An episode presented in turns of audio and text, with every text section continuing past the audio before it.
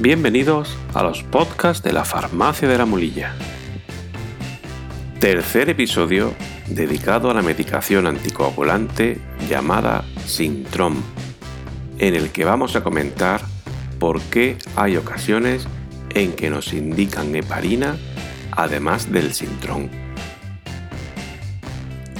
La heparina es un medicamento anticoagulante que se administra en forma de inyección subcutánea y se suele utilizar, entre otras ocasiones, cuando necesitamos un refuerzo a la acción del sintrón y no queremos modificar la dosis del mismo, debido a que esta dosis haya demostrado ser la adecuada para ese paciente, pero por alguna razón, en el último control ha quedado insuficiente en su acción.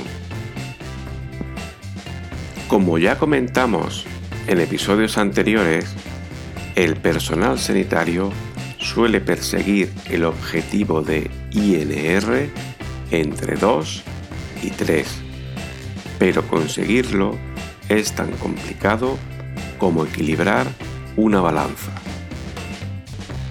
En el caso de tener el INR por encima de 3, estamos en riesgo de tener hemorragias y las opciones de que se disponen son disminuir la dosis de Sintrom o recurrir a una medicación que disminuya el efecto del Sintrom y aumente la coagulación de la sangre.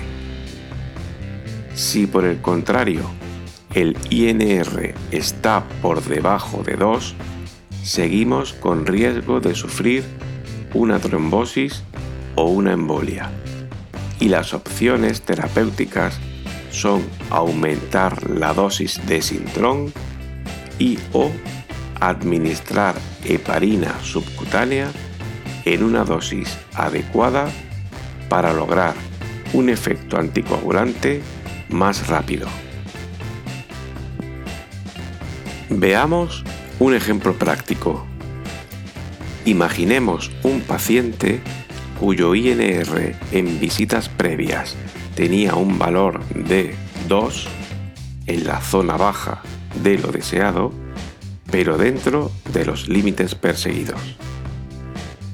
En el último control, el valor de INR ha bajado a 1.6, con lo cual estamos por debajo de los límites de coagulación perseguidos, aumentando el riesgo de trombos y embolias.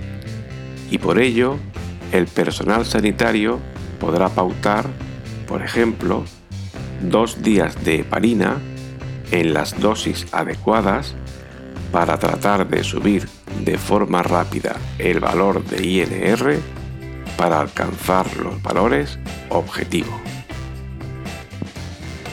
En resumen, para conseguir que el paciente logre sus cifras objetivo de INR, el personal sanitario puede optar por recurrir a la acción de un anticoagulante de acción rápida como la heparina, si no quiere modificar una pauta de Sintrom que se ha demostrado la óptima para un paciente a lo largo del tiempo.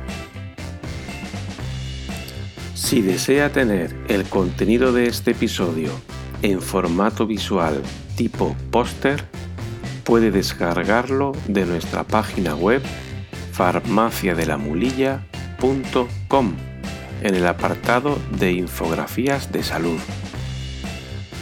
Pues hasta aquí este episodio. Si les ha gustado, hagan clic en me gusta y si lo desean pueden suscribirse para estar informados cuando emitamos nuevos contenidos. Los podcasts de la Farmacia de la Mulilla están disponibles en iVoox, iTunes y Spotify. Farmacia de la Mulilla, en un lugar de la Mancha, tu espacio de salud.